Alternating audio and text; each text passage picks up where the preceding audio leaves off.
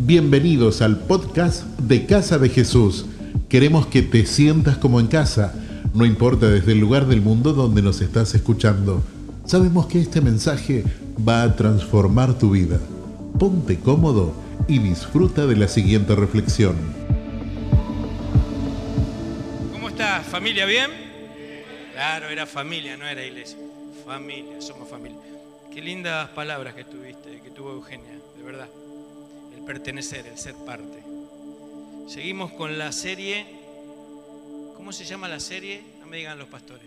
¿Cómo se llama la serie que estamos viendo? Hecho, dije que no me digan los pastores. La organizó él. Hechos, la historia continúa. Hay una, una iglesia en otro país que una vez al año hace un tipo, no, es fiesta, congreso, congreso, y se llama Hechos 29. El libro de los Hechos trae 28 capítulos, pero ellos dicen Hechos 29 porque la historia continúa. ¿sí? No, no sacamos de ahí el título, tampoco nos esforzamos mucho, pero está bueno porque sabes a través de quién continúa. Levanta tu mano, levántala. ¿A través de quién continúa? Muy bien, ya está. Te anotaron en el cielo los ángeles. Ellos anotan todo, nuestras obras, nuestros dichos. Yo pensaba, ¿no? Reflexioné mucho. Oren por el pastor Ramón que tenía que estar hoy compartiendo, pero se puso la vacuna de la gripe y le hizo mal. Ya está mejor, pero no quiso venir así medio medio. Entonces me llamó ayer y me dijo, pastor, prefiero recuperarme bien. Así que les manda saludos, que no pudo estar con, con nosotros. Eh, por ahí está en casa, pastor querido, si estás ahí, que te recuperes, ténganlo en sus oraciones. Está bien, ya está mejor. Pero me dijo, pensé que me iba a agarrar uno o dos días, pero ya hace cuatro y no quiero... Hoy me siento un poquito mejor, pero por ahí mañana. Así que prefiero avisar con tiempo.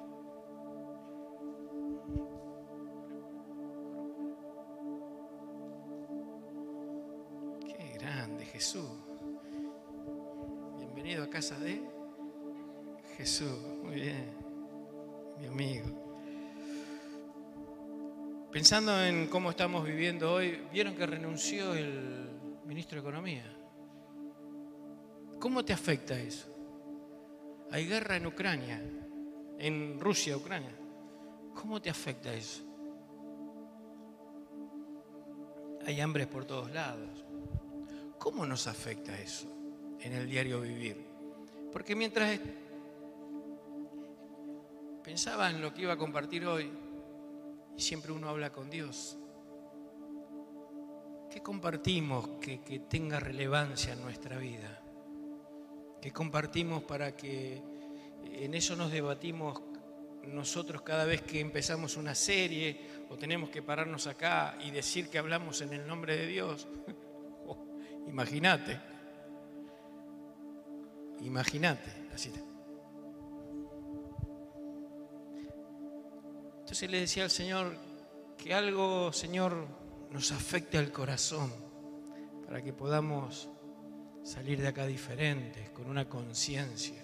Porque vivimos, evidentemente en el mundo está convulsionado, no, no es nuevo lo que estoy diciendo, ni intento ser negativo con esta introducción. Pero de verdad que vivimos rápido y hasta las noticias malas se naturalizan y hasta esas cosas que nos acontecen se naturalizan. Y como de vivir se trata, dijo alguien, seguimos para adelante. Pero te bendigo porque estás acá o apartaste un tiempo en tu casa, que es hermoso escuchar la palabra de Dios. Y por eso invertimos, porque creemos que la palabra de Dios tiene que llegar a todo lugar. A todo lugar. Y esto queda grabado, así que quizás no solamente hoy, sino que en la semana alguien diga, la historia continúa, mirá, y, y, le llama la atención y pueda recibir de Dios. Entonces creemos que la palabra es importante para vivir. Y nuestra confianza puesta en ella es la que nos hace entender y creer que tenemos un Dios cercano y no lejano. Pero ¿cómo afecta todo lo que vivimos diariamente? ¿Y qué papel jugamos nosotros en este, en este mundo? Hoy somos protagonistas, somos el pueblo, la familia de Dios, la iglesia de Jesucristo, comprada por su sangre. Yo no sé cómo nos vemos cada uno de nosotros delante de Dios y, qué compromiso porque el privilegio a todos nos gusta, las bendiciones, la paz, la libertad, la sanidad, la prosperidad. Eso, gloria a Dios que viene con ese combo, ¿verdad? Porque todo enemigo fue vencido en la cruz. Pero también conlleva una responsabilidad. Y no es mi idea ponerte carga, pero sí entender que evidentemente en el mundo hay hambre, hay injusticia, hay soledad, hay enfermedades. Y podría nombrar un montón de cosas que están sucediendo en este mismo instante. Pero entender que Dios creó el mundo y no lo desamparó, que mandó a su Hijo para rescatarnos, lo compró con su sangre, le llevó la vida. Podría haberlo hecho de distintas formas, pero Él se puso en nuestro lugar. Y luego que descendió, dejó el cielo, la adoración, durante muchos cientos de años lo profetizaron, va a venir uno que es llamado Hijo de Dios, va a venir el Creador, ¿Eh? Isaías 9:6 dice, dice, un niño nos es nacido y su nombre será llamado eh, Padre Eterno, Príncipe de Paz, maravilloso consejero. El trono de su padre David, a través de él va a ser eterno. Y, muchos años antes fue profetizado y cuando vino en la tierra o, o descendió del cielo, vino a su creación, a lo suyo vino. Y los suyos no le conocieron, pero él vino a cumplir una misión y luego al, morir nos dejó una tarea, una misión. Recibimos privilegios, pero hay responsabilidad. Y dijo, ahora aprendan de mí y todo lo que yo hice, ahora ustedes lo van a hacer, pero de una manera superior, mayores cosas de las que yo hice. No tengan miedo, yo voy a estar con ustedes, siempre. Ahora tienen que empezar a ser seguidores míos porque hay que sacar a la gente de este sistema alejado de Dios. Te estoy hablando rápidamente. Porque el mundo está así porque se alejó de mí desde el Edén hasta el día de hoy. Y cada vez la humanidad se separó más, más, más, más. Hoy pareciera que está casi opuesto, pero yo declaro lo que dice la palabra de Dios, que entre más feo se pone la cosa, más Dios va a bendecir, va a liberar, va a sanar. Y no se trata de que lo merezcamos o no, porque eso es la gracia. En cuanto sobreabunde el pecado, más va a sobreabundar su gracia, su favor. Eso merece un aplauso. Digo,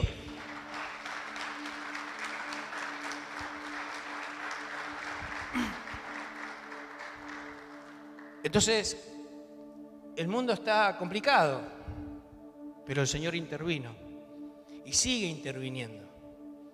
Y el libro de los Hechos es apasionante. Por favor, léelo, es apasionante. Habla de vos y de mí. Habla desde que Jesús asciende a los cielos y empieza a dar directivas.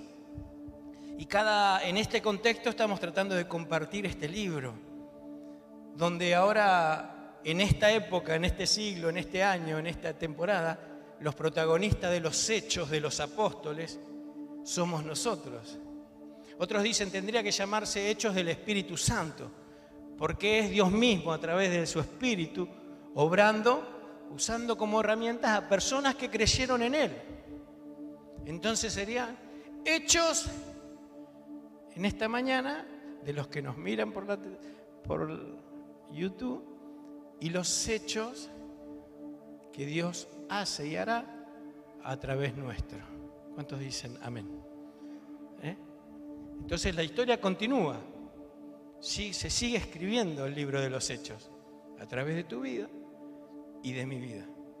Y si está complicada la cosa, tenemos a quién recurrir porque no estamos solos.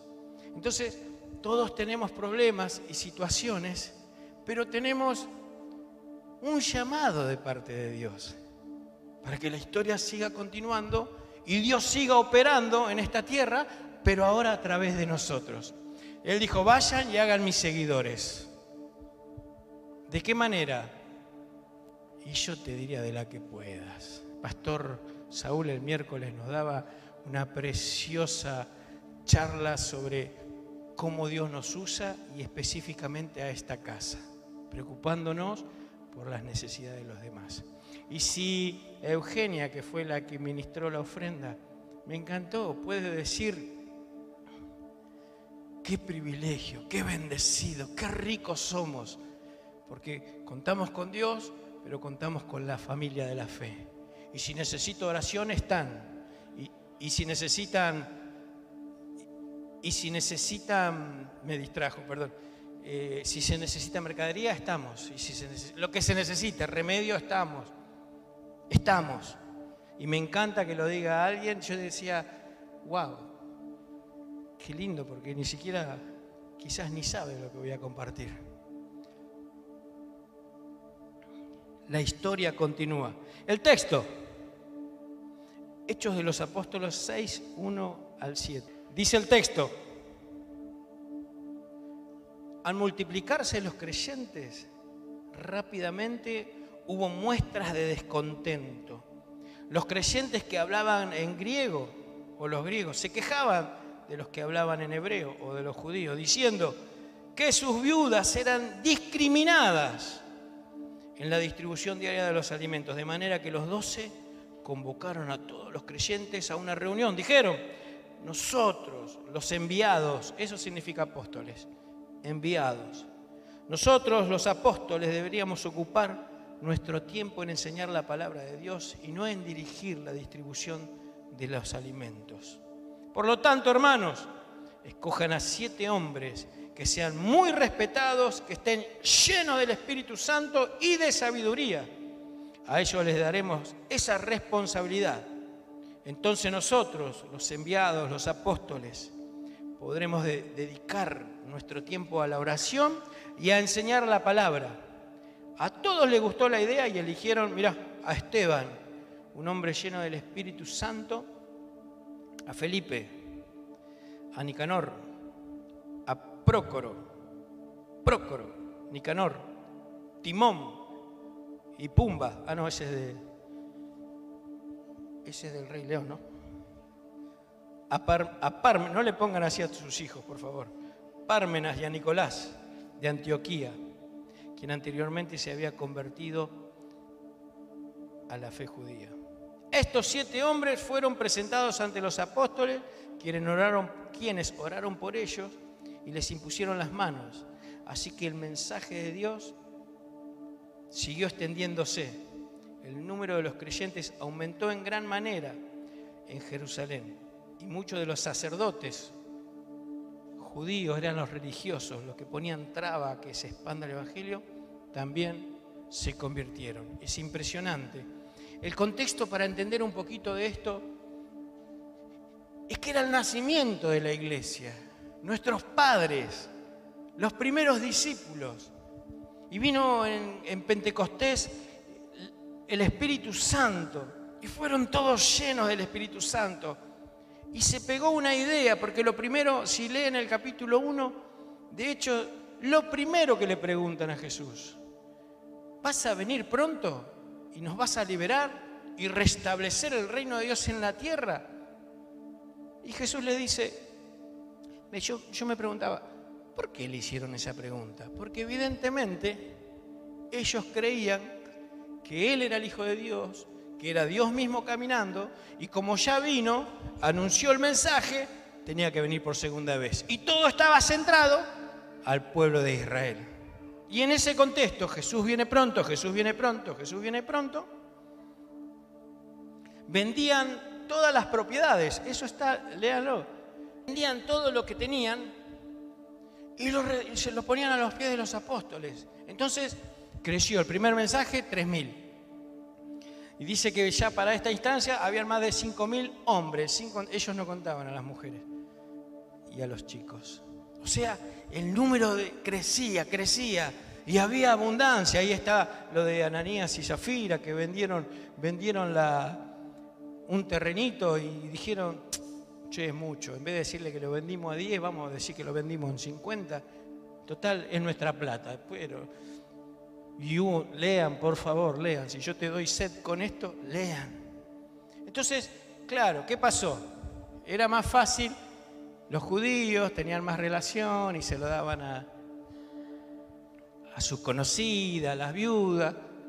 Todavía estaba ese concepto de que los judíos eran pueblo escogido, los griegos, en este caso los que no conocían a Jesús, los gentiles, eh, tenían menos acceso a las cosas. Y se ve que había queja y murmuración, y claro, empiezan los problemas, era el nacimiento de todo. Entonces le vienen a decir a los apóstoles, mirá, esto no, no está equitativo. Y esto no está equitativo. Pablo dice, los apóstoles dicen, no está bueno que así sea. No es justo. Mirá la palabra que uso. No es justo. La primera canción, la nueva que aprendimos, decía, es tiempo de impartir justicia. Algo así decía, ¿no? La primera canción. Habla de la justicia. Es tiempo de que se muestre la justicia. Y yo vengo a compartirles hoy que le decían, esto no es justo, el apóstol decía. Ahora, ¿por qué era menos interesante? ¿Era de menos categoría? ¿El ser apóstol o enviado era una asignatura mayor? La palabra acá es servicio, diácono, diaconía. Pero ¿saben qué? Usa la misma palabra para predicar el Evangelio o predicar la palabra como para servir las mesas. La misma, diácono. Y tiene que ver con el servicio. Y está el servicio de ministrar, de hablar la palabra de Dios. Y está el servicio de atender las necesidades de las personas. En este caso, las viudas. Si tengo algo que decir, creo que sería lo más práctico posible de que compartir la palabra no es más que ninguna tarea que podamos hacer en pos de las personas. Que si cada uno de nosotros puede entender que no da lo mismo hacerle llegar algo a alguien de parte tuya o de parte de la iglesia, porque nos organizamos para esto. Le pedí hoy Estamos apoyando hace, creo que el tiempo de pandemia, 2021 y todo este año, también comenzamos a un comedor. Ayer hablé con la encargada de, de ese comedor. Están sirviendo a 92 personas una vez por semana. Y le digo, ¿y por qué una vez por semana? Me enteré que antes. Y porque estamos en cero. Porque aumentó todo porque no tenemos mercadería. Y cada vez que ustedes nos enviaban, nosotros nos poníamos contentos. Hay una persona que nos trae los menuditos y las alitas, dice. Y cada vez que tenemos un fideito, un tomatito, podemos hacer. Pero una vez por semana Dios provee. Le pedí que venga hoy porque los quería honrar. Es un matrimonio Miriam se llama ella, él no sé. Pastores son. Así que los vamos a traer en cualquier momento para darles un aplauso y agradecerles el servicio. ¿Qué les parece? ¿Les parece bien? Y ellos una vez por semana hacen ese servicio espectacular y encima son pastores.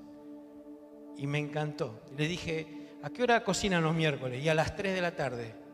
Bueno, voy a ir con mi esposa, le digo, a pelar papa aunque sea a ayudar en lo que podamos. Y ya la enganché a Ángela, así que a ayudar en lo que podamos.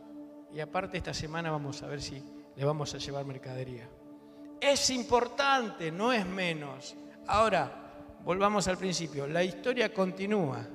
Eso lo hacemos de una manera organizada. Pero yo te aseguro que Dios pone todos los días personas alrededor tuyo. Todos los días. Que te des cuenta o no, eso ya depende de cada uno de nosotros. Todos los días te pone alguien. Vos sos la vos y yo somos la respuesta de Dios para alguien. Vos y yo somos el milagro de Dios para alguien. Vos y yo somos la provisión de Dios para alguien. Me comentaba mi hija ayer que se pudo ir de vacaciones por primera vez en invierno, que fueron a un lugar donde le dieron unas porciones grandes. Y no sé si le preguntaron o le dijo ella, o, Raúl. Yo le veo más cara de hambre a Raúl. Me llevo lo que sobró. Sí, sí, o se lo envolvieron, no les pregunté. Entonces se iban con el paquetito buscando a ver a quién se lo podían dar. Porque hace frío. Y dice, había una persona que no sé si vivía en la calle o no, pero que se nota que estaba necesitado, y le dimos el paquetito. Y le dijimos, y le dijeron, en vez de decirle de parte de Jesús, era un restaurante lindo. Mirá, de San, ¿cómo era el restaurante? De Alberto. ¿El qué? El viene del Alberto de del boliche de Alberto. Pero venía en nombre de Jesús. Y, lo primero que se me ocurrió es decirle, quizás ustedes fueron la respuesta a su oración de provisión, porque estaba buscando qué comer en la calle. Y ustedes le cayeron con lo mejor.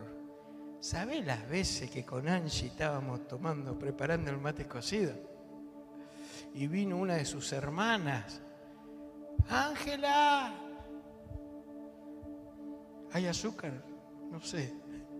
Y venía una de las hermanas, mirá, cociné un montón de ravioles con tuco.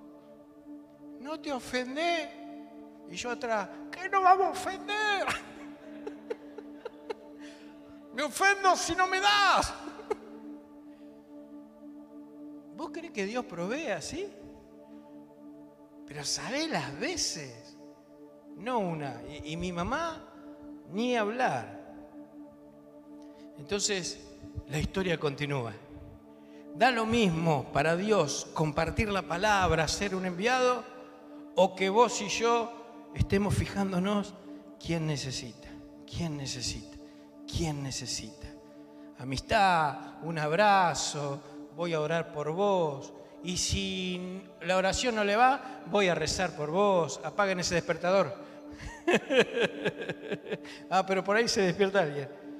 ¿Qué te parece? La historia continúa con vos y conmigo, con todos nosotros.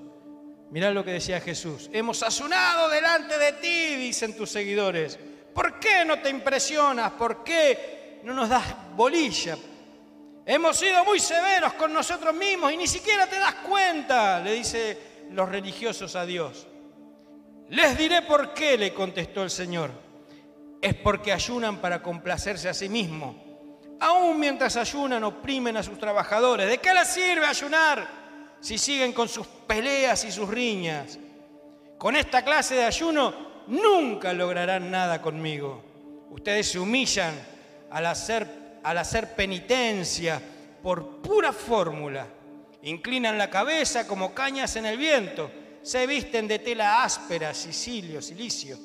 Era una tela áspera que los incomodaba y ellos creían que ese acto de flagelo, a Dios lo iba a conmover. Y se cubren de cenizas. ¿A eso llaman ayunar? ¿Realmente creen que eso agrada al Señor? No, dice acá con signos de admiración. Esta es la clase de ayuna que quiero. Pongan en libertad a los que están encarcelados injustamente. Alivien la carga de los que trabajan para ustedes. Dejen en libertad a los oprimidos y suelten las cadenas que atan a la gente compartan su comida con los hambrientos y den refugio a los que no tienen hogar. Denle ropas a quien la necesita y no se escondan de sus parientes. ¿Viste esos parientes que, que precisan su ayuda? Entonces su salvación llegará como al amanecer y sus heridas sanarán con rapidez. Mira, parece que ayudar al otro te hace bien a vos. Eh. Su justicia los guiará hacia adelante y atrás los protegerá la gloria del Señor. Entonces, cuando ustedes llamen al Señor, les, respondes, les responderá, sí, acá estoy, les contestaré enseguida. Levanten el pesado yugo de la opresión, dejen de señalar con el dedo y de esparcir rumores maliciosos. Alimenten a los hambrientos y ayuden a los que están en apuro. Entonces su luz resplandecerá desde la oscuridad y la oscuridad que los rodea será tan radiante como el mediodía. Parece que si nos fijamos en las necesidades de los demás, los demonios salen rajando. Ese que te atormenta, te aturde, te, no te deja dormir, que te, las preocupaciones, las preocupaciones, las preocupaciones, parece que cuando nos preocupamos en los demás, Dios se encarga de nosotros. Señor, liberame y mostrame, o mostrame y liberame. De las dos maneras Dios lo va a hacer. El Señor los guiará continuamente, les dará agua cuando tengan sed y restaurará sus fuerzas, serán como un huerto bien regado, como un manantial que nunca se seca. Algunos de ustedes construirán las ruinas desoladas de sus ciudadanos, van a hacer historia en las vidas rotas de las personas. Eso quiere decir. Entonces serán conocidos como reconstructores de Dios, de muros, de vidas, de familias y restauradores de casas o de hogares. Dale un aplauso al Señor. Eso sos vos y yo.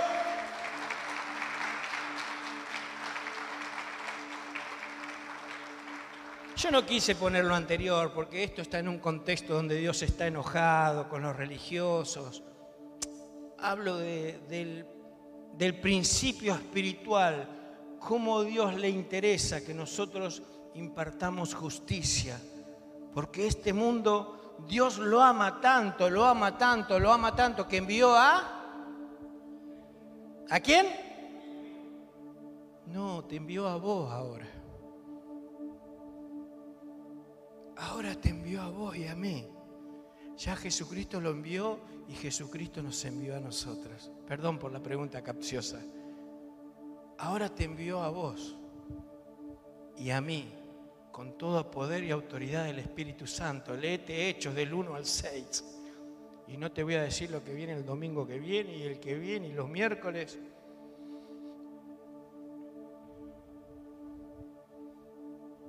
Jesús lo dijo de esta manera. Entonces el rey dirá a los que están a su derecha vengan ustedes que son benditos de mi Padre, heredarán el reino preparado para ustedes desde la creación del mundo. Pues tuve hambre. Está hablando Jesús, ¿eh? Está hablando Jesús. Pues tuve hambre y me alimentaron. Tuve sed y me dieron de beber. Fui extranjero y me invitaron a su hogar. Hogar, paraíso. Estuve desnudo y me dieron ropa, estuve enfermo y me dieron y me cuidaron, estuve en prisión y me visitaron. Entonces esas personas justas, dice Jesús que eran justas, responderán, Señor, ¿en qué momento te vimos con hambre y te alimentamos o con sed y te dimos algo de beber? ¿O te vimos enfermo o en prisión y te visitamos? ¿Y te visitamos? Y el rey dirá, les digo la verdad, les digo la posta. Muchachos, muchachas, ¿quieren saber? Cuando hicieron alguna de estas cosas al más insignificante de estos, mi familia, mis hermanos, me lo hicieron a mí. Chupate esa mandarina.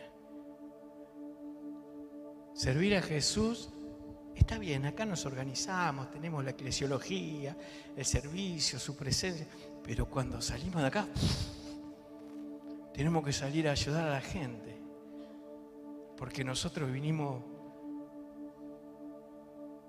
todos rotos, ¿no? Por lo menos yo, todo roto a la presencia del Señor. Algunos teníamos problemas, no sé, de inseguridad y hoy estamos seguros en Cristo.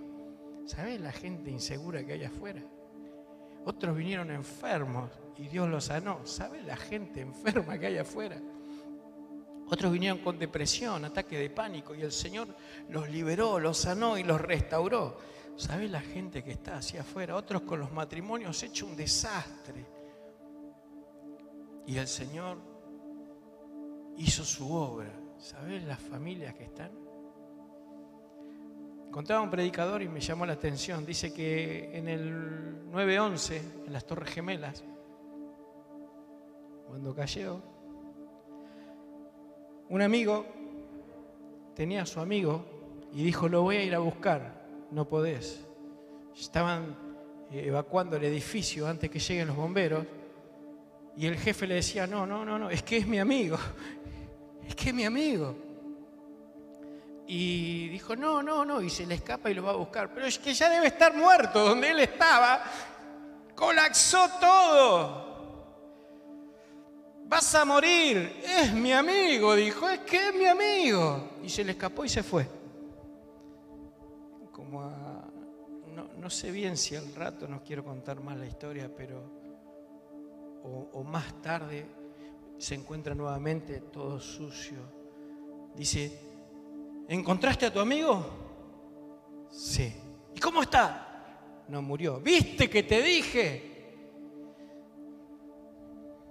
No, pero cuando llegué estaba vivo. ¿Y sabes qué me dijo? Que sabía que ibas a venir. Sabías que no me ibas a dejar y murió camino al hospital. ¿Sabe la gente que nos está esperando? Que quizás diga, sabía que Dios me iba a enviar a alguien.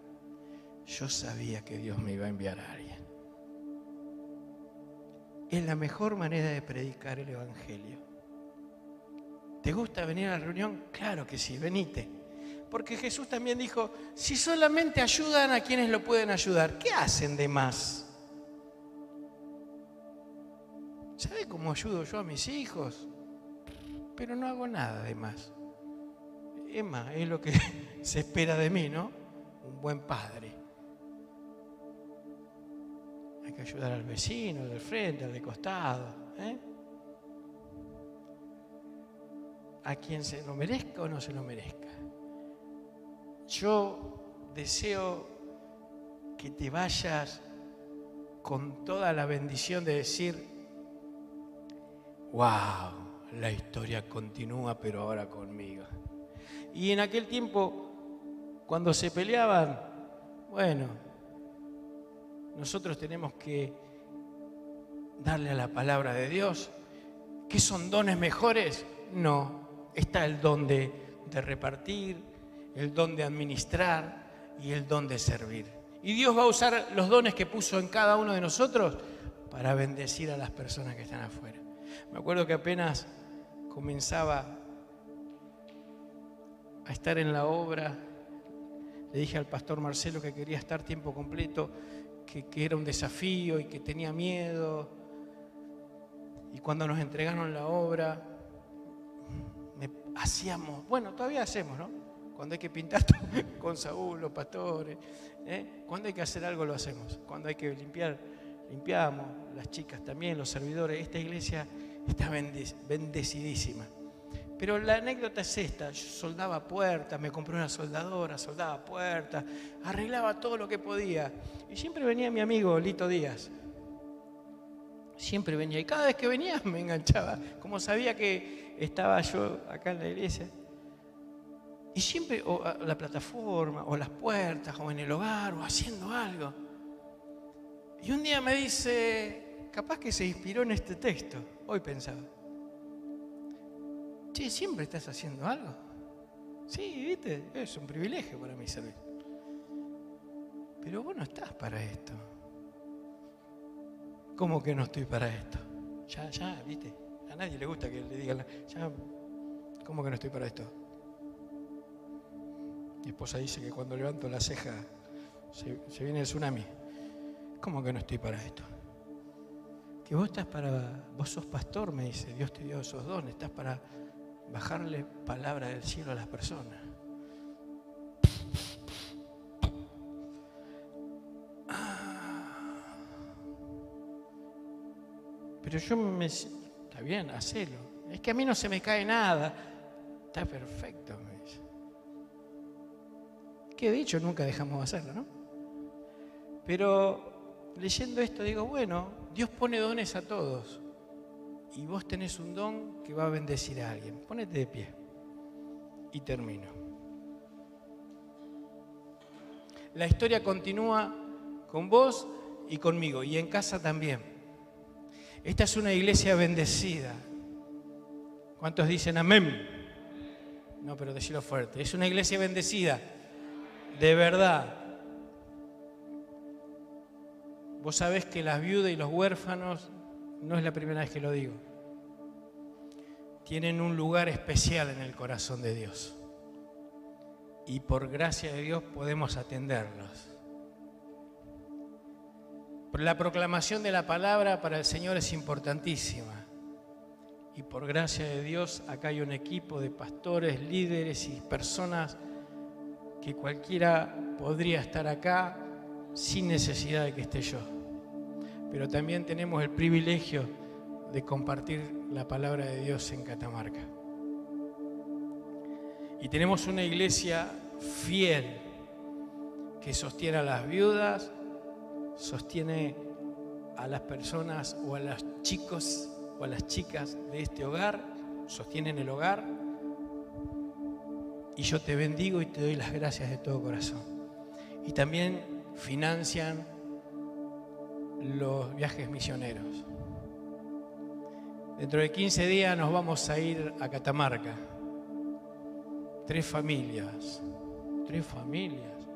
¿Tanta plata van a gastar? Mira, yo sé que hace ocho años no había nadie. Y hoy hay más de 100 personas que recibieron la palabra de Dios. Eso merece un aplauso.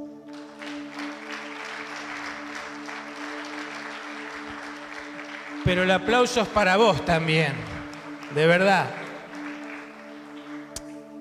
Esto lo digo allá y lo digo acá, pero el aplauso es para vos también. Porque tanto el hogar, la ayuda social que hacemos, las compras comunitarias que hacemos, las financiamos todos con nuestro diezmos y ofrenda. Y yo te bendigo por eso. Y el pastor Daniel nos vino a traer un informe de Catamarca que están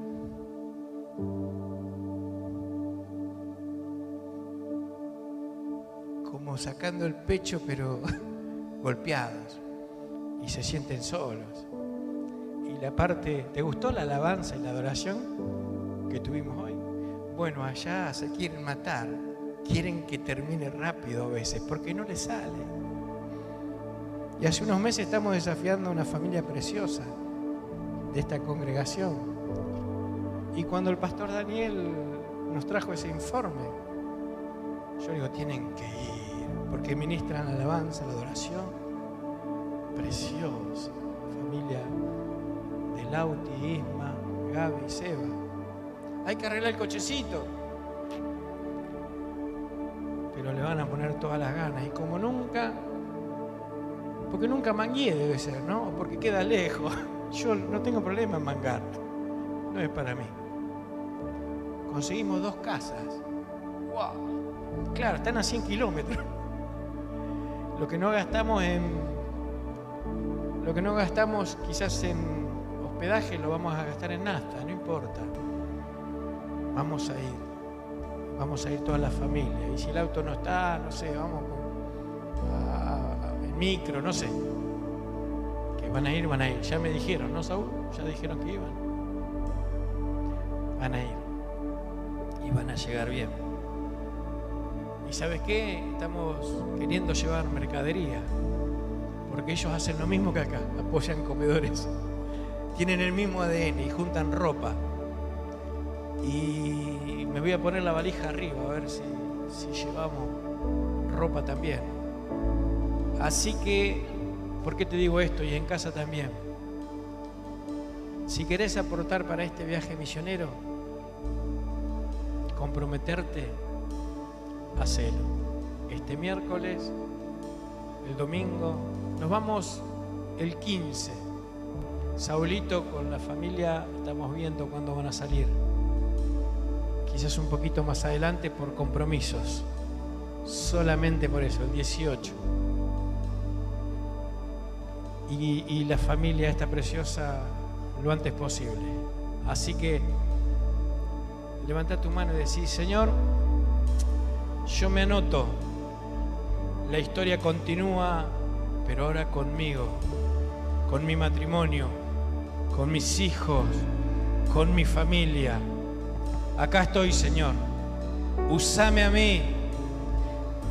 Haceme y mostrame ver, haceme ver y mostrame esas personas que están con necesidad, Señor. Y que las pones al lado mío, Padre, en el nombre de Jesús. Padre, quiero bendecir. La seguridad que tu espíritu está conmigo, Señor. Pero que no haya injusticia. Permitime, Señor, fluir en justicia. No hay justicia social. Nosotros vamos a poner nuestro granito de arena, ayudando, Señor, a los necesitados, al comedor de este hermoso matrimonio pastoral, a las familias de esta congregación, Señor. En el nombre de Jesús, a quien necesite una ayuda, ahí vamos a estar. Como dije Eugenia, queremos estar presentes para la familia de la fe y aún los que no te conocen. No es prioridad que sean evangélicos para ayudarnos, solo que sean tu creación. Vamos a bendecirlos, Señor, en, el colegio, a nuestros jóvenes, Señor. Ellos son impetuosos, ellos son preciosos. El diablo les teme porque son llamados y apartados. Bendecimos a nuestros jóvenes y jovencitas, Señor, porque tienen unos ataques tremendos en esta sociedad de hoy. Pero vos los llamaste y los protegés, Señor. Y tus ángeles están alrededor de ellos. Sostenelos, mantenelos, pero vamos más allá. Usalos poderosamente. Y a cada uno de nosotros, en nuestra edad, en nuestro contexto, a nuestro alrededor, en nuestra familia, en nuestro vecindario. En el nombre de Jesús, Señor. Contá conmigo. Amén, amén y amén. Dale un aplauso fuerte al Señor. Gracias por habernos acompañado en esta enseñanza de Casa de Jesús. Esperamos que haya sido de mucha ayuda. Te invitamos a que lo compartas en tus redes sociales y que nos dejes tus comentarios. Para más información sobre nuestras actividades y para conocer más de nuestra iglesia, búscanos como arroba Casa de Jesús Paraíso. Antes de despedirnos, queremos declarar bendición sobre tu vida. Que el Señor te bendiga y te guarde, haga resplandecer su rostro sobre ti, que tenga de ti y de nosotros misericordia y que ponga en tu vida paz.